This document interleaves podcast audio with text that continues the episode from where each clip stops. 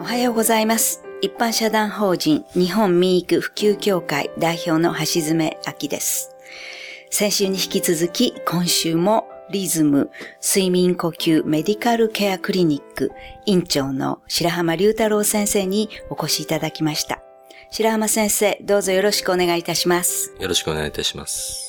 先週は睡眠が記憶を固定したり、記憶を整理する大事な役割があるということで、試験勉強のこととかお伺いいたしましたが、今週は睡眠が免疫力を高める働きがあるということについてお話を伺いたいと思います。はい。皆さん、こう、睡眠というものが免疫にこう関係するとということはですね、もしかしたら耳にしたことがあるかもしれません。免疫というものは何かというとですね、まあ我々の体の中に備わっている攻めてきた外敵をきちっと退治をすると。まあ最近ウイルスだけではなくて、癌とかですね、そういうふうな、もう少し生命にですね、関わるような病気に関しても、その免疫力というものが関係してくるというのが分かっています。要するにその睡眠をとるということはですね、もう本当にあのシンプルですけれども、体に細菌とかウイルスというですね、外敵が入ってきた時にですね、きちっと退治するためにですね、非常にこう大事な働きを持っています。で、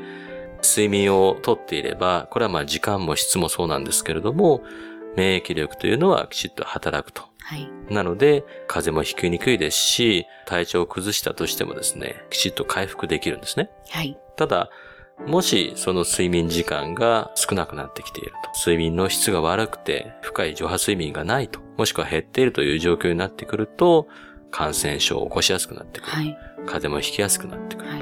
ということがあります。実は最近ですね、男性も女性も癌に関しては、はい。まあ睡眠時間との関連性があるであろうと。ただこれは、癌というのは非常に様々な局面を持っている病気ですので、はい。睡眠時間が足らないと癌が発生するというのは乱暴な言い方になってしまうんですけれども、今の時点として、あの、種類の癌に関しては、睡眠時間が少ない方が有病率が高いと。はい。そういうふうな報告が上がってきていると。その、ちゃんと有病率が高いという癌というのは、どういう癌でしょうか？そうですね。女性に関しても男性に関してもですね、いわゆるこう、性ホルモンに関係するようなですね、癌になると思いますので、はい例えば前立腺関連の癌ですとかね、はい。女性であれば乳腺関連のものが、まあ、含まれているとはい。いうふうに、まあ、今考えられています。そうすると、乳がん、そうですね。まあ、そのあたりに関しても、前立腺がんとか。と、か。はい。はい。そういうことですね。はい。はい。なのでまあこれは本当に、まあ歯切れが悪くなってしまいますけれどもね、はい。非常にこう、まあ慎重な、まあコメントをした方がよろしいかなと思いますけれども、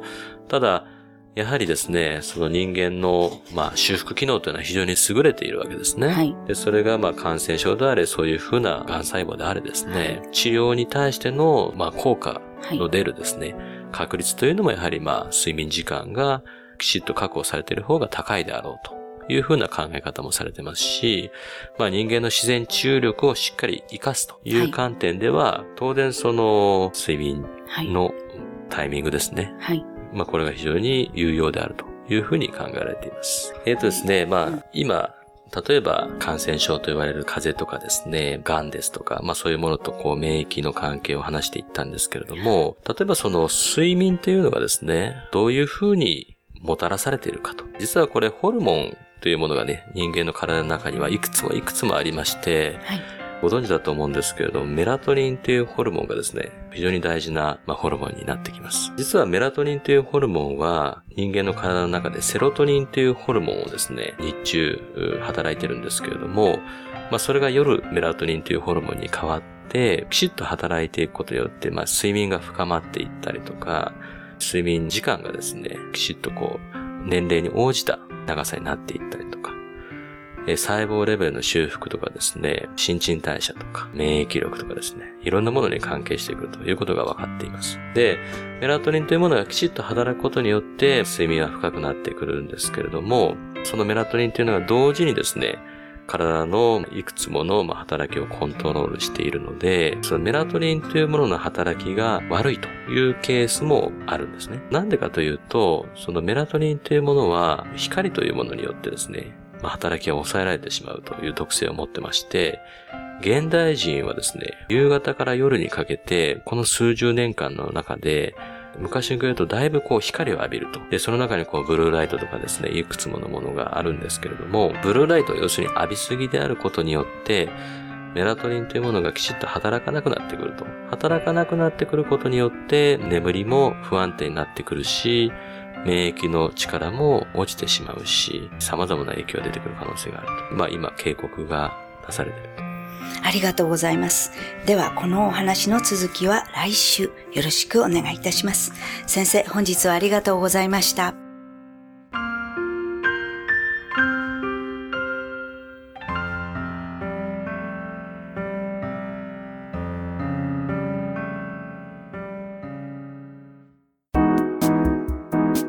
ここでパシーマファンクラブのコーナーです。このコーナーではキルトケットのパシーマをご愛用の方からのお便りを紹介します。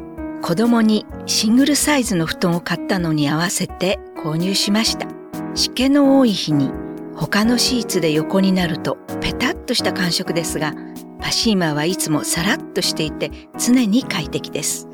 子供の夜泣きもなくなりました。お便りありがとうございます。パシーマの社長、架橋さんからは、夏はパシーマがさらっとして汗を吸ってくれます。それが乾くので冷却してくれます。子供さんの夜泣きがなくなったようですね。よかった、よかった、というコメントをいただきました。次のお便りです。もうすぐ3人目の孫が生まれます。今回はパシーマ製品をあれもこれも揃えてやりたいと思っています。パシーマ製品は成長してからも使えますからね。お便りありがとうございます。パシーマの社長、架橋さんからは、はい、その通りです。子供から大人までずっと使えます。ありがとうございます。というコメントをいただきました。以上、パシーマファンクラブのコーナーでした。パシーマ免疫力は深い眠りから。くるまれて眠ると。すっごく優しい肌触りで気軽に洗えて清潔だし使ってみたらわかるから。抜群の吸水性と肌触りガーゼと脱脂綿のキルトケットパシーマ詳しくはフリーダイヤル0120-28-8410 0120-28-8410